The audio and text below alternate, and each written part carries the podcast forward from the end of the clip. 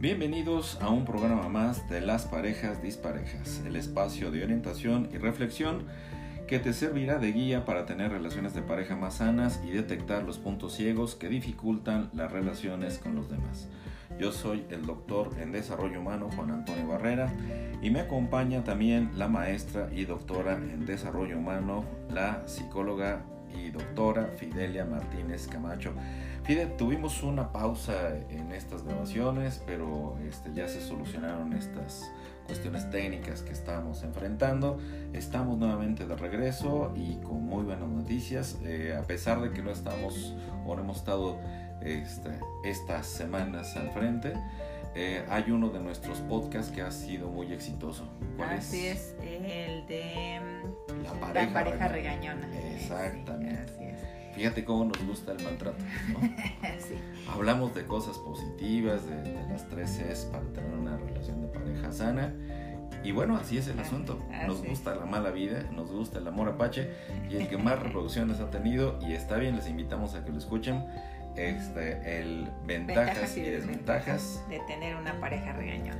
Así es, ¿de qué vamos a hablar el día de hoy, doctora? Híjole, el día de hoy vamos a hablar de, cuál es el origen de las relaciones tóxicas. Está muy bueno, ¿no? Pues sí, porque a veces no estamos enamorados y no vemos este, las cosas que pueden suceder a futuro. Entonces hoy es como un episodio preventivo, ¿no? Para el que quiera, el que quiera este ver algunas señales. Si, pues a algunos les gusta que les maltraten. bueno, pero les ya gusta la mala vida, el amor apache. Eso sí, pero pues ya están. Este, bueno, pero a los que no les gusta seguramente sí les va a servir. Sí, para toda la audiencia, ¿no? Hay quienes les gusta que los estén regañando y regañen su pareja y hay otros que podrían. ¿Y, y como qué temas vamos a estar este, revisando? Pues vamos a ver eh, la parte de eh, cuando la pareja es celosa. Ajá que no hay como una confianza en la, en la pareja, cuando distorsionan la comunicación. Así se llaman distorsiones cognitivas. Así es. Si la, si la pareja es muy dependiente o muégano ah, con la familia y a veces esa... Con la pareja. También. Eh, y cuando están esas... Eh, esa parte del de, muégano, al principio está padre, ¿no? ahí vamos con tu familia, vamos con la tía, pero ya después ya se convierte tedioso y a veces la pareja queda en último lugar y en primera este, instancia está la familia y los amigos, ¿no? Sí, otras son los, este, ¿cómo se llama? Los vecinos, ah, cualquiera, pero sí, sí, la pareja. La pareja al último. Ok, pues bueno, son entre otras cosas parte de, del origen. Entonces quédense con nosotros, amigos. Les invitamos a un nuevo episodio más de Las Parejas Disparejas y vamos a hablar el día de hoy del origen de, las, relaciones tóxicas. Ok, eh, regresamos.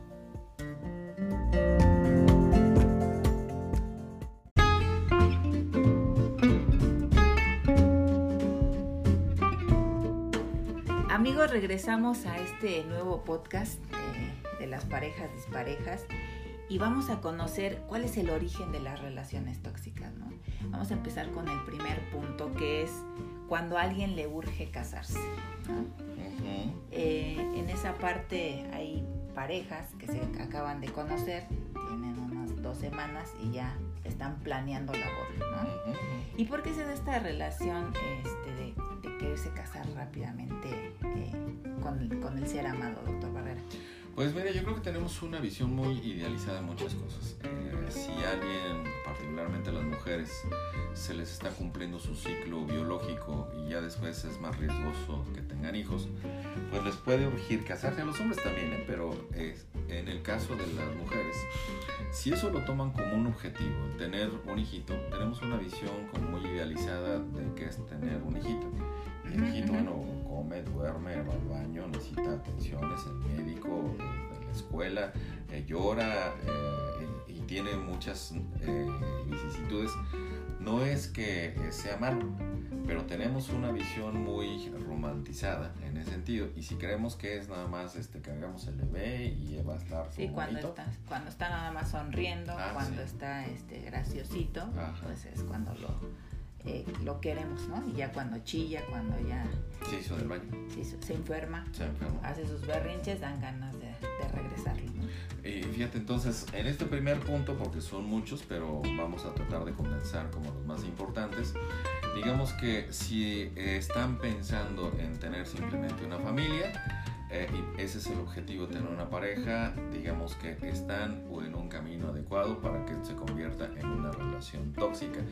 Y la cuestión es que eh, vamos a estar hablando de contextos que son, digamos que ambientales, sociales, de personalidad, y, y otro de ellos es el trastorno celotípico de la personalidad, que es decir, son los celosos. Así es, es este, complicado porque a veces eh, creemos o, minimizamos esa parte cuando iniciamos una relación y la persona es celosa y decimos, ah, pues es que me quiere mucho, por eso me cela.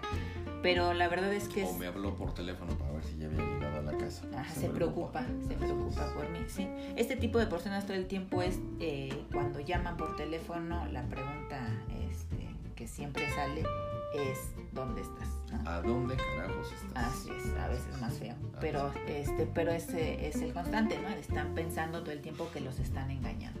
Entonces es estar acosando a la pareja y aislarla, ¿no? Fíjate que el pensamiento crea realidad y muchas de las investigaciones que hoy conocemos sobre la forma en cómo funciona el cerebro, cerebro, el, cerebro. como chinito. sí, es que este, me salió lo doctor Chunga. Este, bueno, eh, el hecho es que en este sentido, cuando alguien piensa en los celos y hace todas estas historias, al cerebro no le importa, ¿eh? o sea, es una realidad. Si yo pienso que mi pareja me está engañando, me está engañando y punto. o sea, no hay manera de controlar a veces a la persona, aunque nada tenga que ver con esto. Y eh, es, en este caso, a través de la neurociencia, hemos visto cómo la imaginación eh, para esa persona es algo real. Por lo tanto, igual, aunque a veces le comprueben, no, es que mire, estuve en tal lugar, no estuve donde tú dices, no me importa, tú me engañas y no sé qué. Bueno, la cuestión entonces es que este es otro elemento que nos puede llevar a tener una relación tóxica y se va a generar desde el principio. Y otro eh, de los elementos que ya tú misma has mencionado en un minuto y más de ciencia es eh, la confianza. No tenemos confianza con esa persona y has hablado de las tres Cs este, para tener una relación de pareja Así es el compromiso, la confianza, y, la, comunicación. Entonces, si no hay en, la parte... Si no hay confianza, ¿qué pasa? Pues no hay relación. Pues no tenemos nada. Así es, porque todo el tiempo es estar, eh, como dices, vigilando a la pareja. Y la verdad es que eso es muy desgastante. Sí, qué cosa. Este, es un infierno. Sí, pues es que imagínate estar como trayendo localizada todo el tiempo porque no le, no le crees. La verdad es que no es sano. Oye, estabas en línea y no contestaste. E, eso, eso pasa este, frecuente, ¿no? Eh, yo te vi que estabas en línea o te conectaste la última vez en el, en el WhatsApp a tal hora y, y, yo te mandé el mensaje a tal hora. ¿Por qué no me contestas? Ah, y se empiezan a hacer como una historia y, y, se viene esa desconfianza. Entonces seguramente que eh, pues esa eh, va a llegar a, en algún momento en, convertirse en, tóxica. El, el otro lado no es para justificar, nomás para describir, hay una crisis de apego. Ya te marqué, mandé un mensaje, significa que como ya te lo mandé, tú tienes que contestar de inmediato en ese mismo instante. Y si no, te llamo, y si no, te llamo, y si no, te llamo, y si no, te mando mensaje.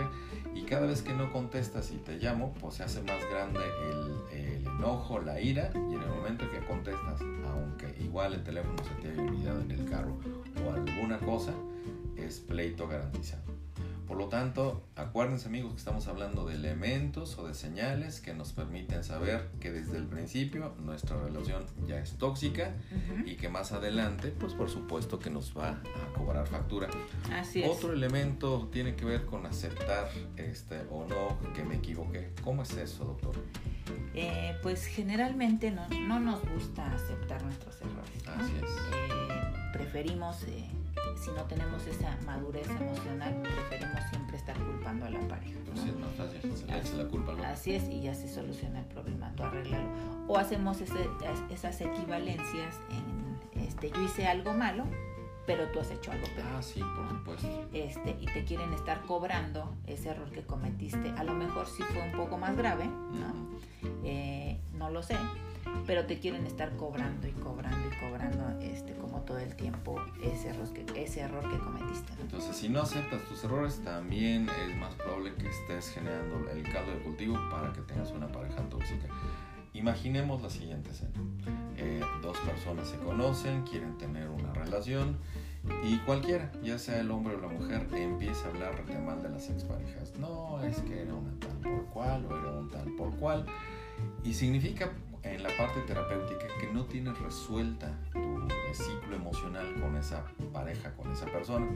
Entonces, si en la relación cualquiera de los dos se dedica a hablar pestes de la este, relación anterior, que no tiene su ciclo emocional cerrado, pues también es un mal indicio. Imagínate si puedo decir cosas malas y terribles de mi expareja que no podría decir de ti. Es correcto. Entonces ya tenemos otro caldo de cultivo ahí para este, saber que nuestra relación se va a volver tóxica tarde o temprano porque no tenemos cerrado nuestros ciclos emocionales con las exparejas. Así es. Y otra, otra señal es cuando la pareja no se compromete, ¿no? Eso también es algo este, feito porque cuando vas a estar con, con, una pareja, pues eso es lo que esperas, ¿no? Que ambos se comprometan para que, para que la relación funcione. Sí, porque al principio es, estás enamorado y no tienes que hacer prácticamente nada porque el cerebro está drogado, ahí vamos a estar, estamos juntos, no me cuesta nada, pero eso, bonito. sí, eso no se puede mantener. Oye, hasta mariposita siente uno en el estómago. Claro. Y después siente como vampiro. O sea, cuando se volvió tóxica. Así. Y muerden. Porque sí, te, te enfermas del estómago. Ajá.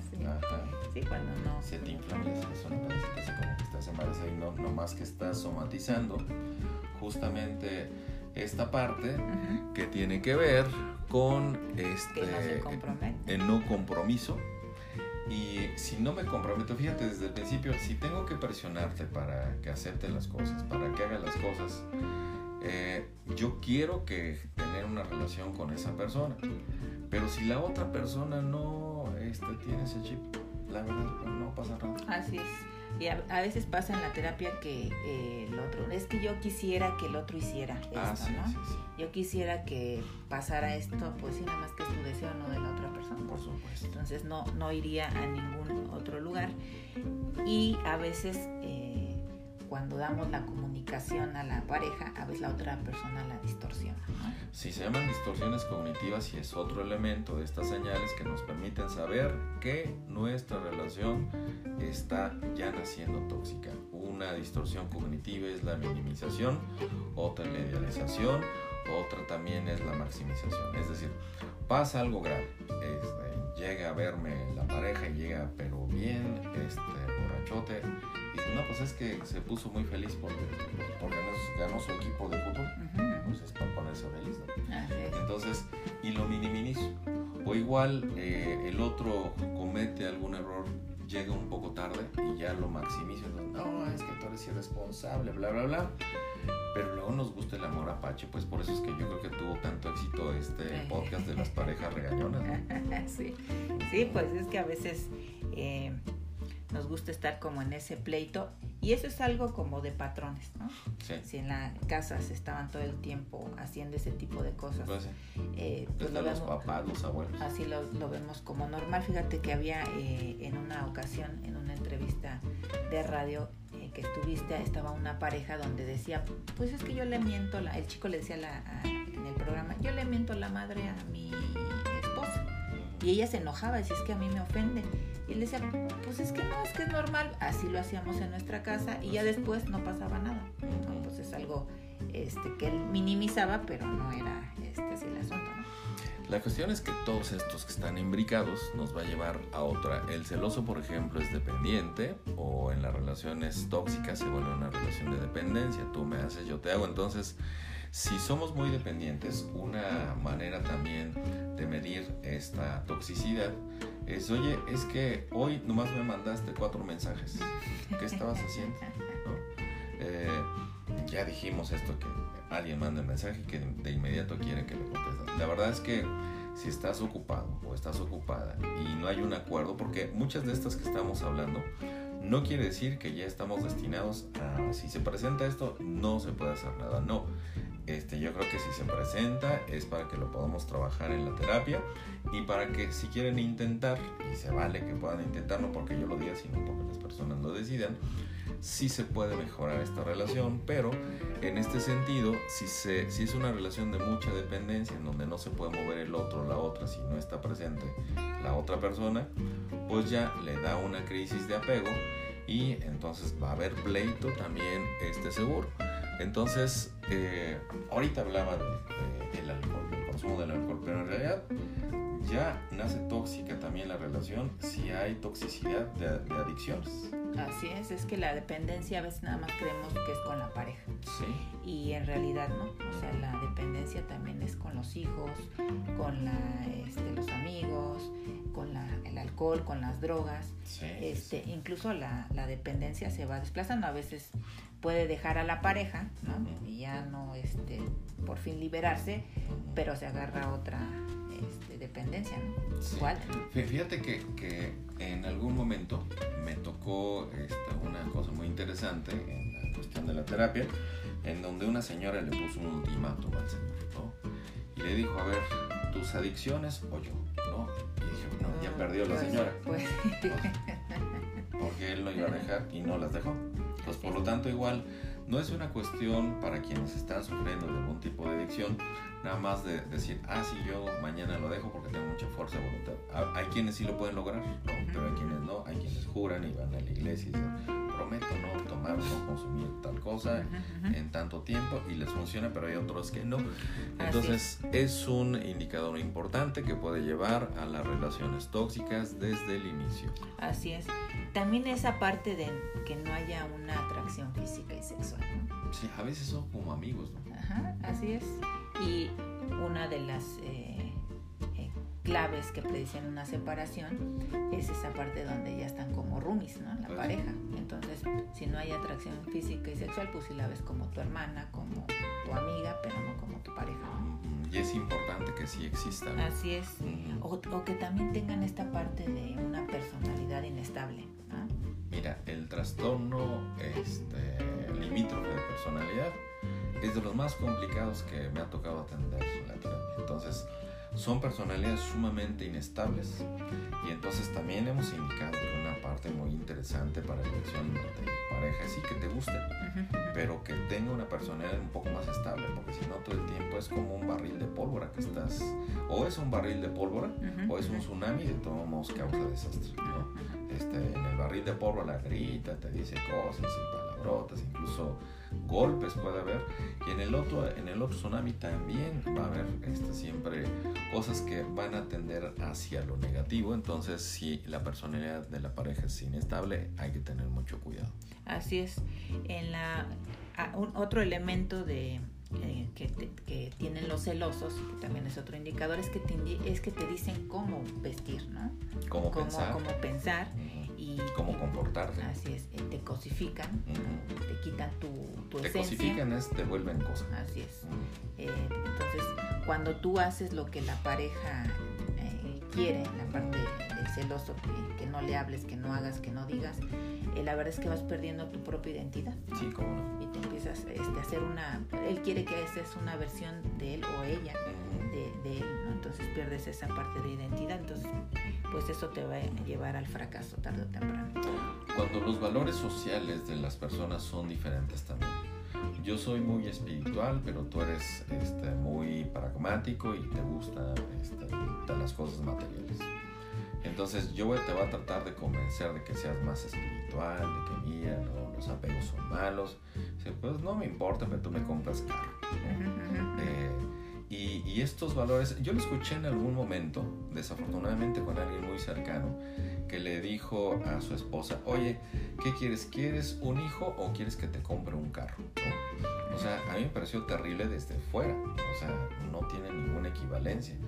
Pero eh, y soy respetuoso de las decisiones de cada una de las parejas que nos escuchan, solamente que eso tarde o temprano también nos va a llevar a colapsar la relación, porque mientras uno eh, le gusta esta, la parte espiritual, el otro es muy pragmático, le gustan los bienes y no me interesa tu vida en relación a que tenemos valores distintos. Así es. Eh, también la parte de cuando la pareja pasa a segundo o a tercero o a último lugar.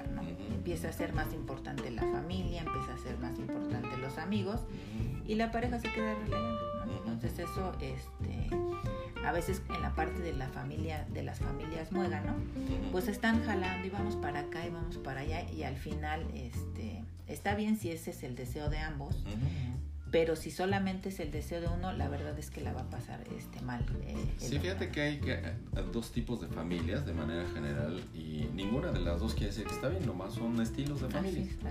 Pero una sí se puede convertir como en la amenaza para el auto. Si las llamamos familias cohesionadas, que son las famosas familias Magano, si ellas viven este, muy juntito, todas las cosas que quieren vivir, está bien pero es una amenaza si alguien tiene una familia independiente y quiere sacar ese miembro para seguir teniendo una familia independiente. Entonces van a decir, es que no se junta, es que es medio mamila, es que no sé qué. Eh, ¿Por qué? Porque actúa diferente. Y lo mismo va a suponer las familias que son independientes. Si alguien quiere decir, oye, pero vamos a reunirnos, pero todos, pero vamos a hacer este, X, va a festejar las fiestas patrias, pero todos entonces así, oye, ¿qué le pasa a tu pareja? O sea, este, pues ustedes festejen porque es lo, su deseo, pero nosotros tenemos ya planes. Entonces, si vienes de una familia este, que es independiente y una familia que es muégano, van a chocar también esos sistemas de valores como familias. Y lo más probable es que tarde o temprano te cobre la factura y se convierte en una relación tóxica. A veces quien está en medio quiere conciliar. A ver, ¿cómo le hago para complacer eh, a mi familia muégano y estar este, con mi familia muégano? ¿Y cómo le hago para este, complacer a, mi pareja? La cosa es que pareciera ser irresoluble. Sin embargo, sí se puede resolver. En tanto, tiene que negociar con la familia muégano hasta dónde puede estar y con la familia independiente hasta dónde tiene que estar con la familia muégano y hasta dónde. Y si no se puede, estamos diciendo que son claves que nos pueden llevar a tener una relación de pareja tóxica y de plano si no se puede creo que lo más sano es decir adiós a esa relación de pareja. Así es. Y eh, otro elemento más es eh, que ya lo has comentado es las familias de origen que son distintas, ¿no? Hay ah, quienes, hay quienes, este, pues tienen ya sus, sus tradiciones, ¿no? Por ejemplo, que se queden en, que se vayan a la Navidad con las con, la, mamá, con el papá. y el, eh, una, una la, Navidad con una familia y el Año Nuevo con la otra. Así es. Entonces, si no están este, como acostumbrados a ese tipo de, cosas la otra pareja, pues la verdad es que también la van a pasar mal, ¿no? Porque son pues costumbres que ellos ya han traído desde, desde siempre y ahorita cambiarlos o en la pareja pues es, es complicado, ¿no? O querer que el otro haga lo que lo que para nosotros a lo mejor es normal. Vámonos acá con los, con los abuelos este, maternos y ya la siguiente para, para, la, para tu casa, ¿no? Para con tu familia. Ok, pues amigos, tenemos un panorama bastante este, amplio para que ustedes tengan en consideración si cubren alguno de estos este, puntos en donde son focos rojos que nos pueden llevar a saber que podemos tener una pareja tóxica y que esa no va a funcionar hacia adelante si es que no le ponemos atención y si queremos cambiar cosas, por supuesto que existe esta estrategia terapéutica para poder este, darle la vuelta al asunto. Vamos a dejar hasta aquí y regresamos. Cuídense mucho.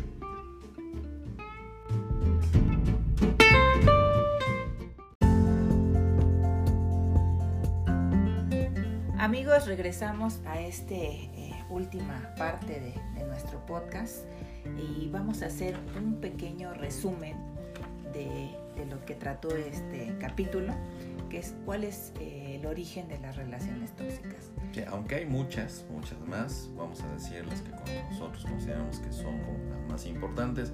Y una de ellas, ¿cuál es? Eh, que es demasiado celos, celos a la pareja. Ok, otra es que nos surge eh, nos surge casarnos y no es tan este, conveniente, no vas a estar con alguien para casarnos y para tener este, hijitos. Así es, no tener confianza.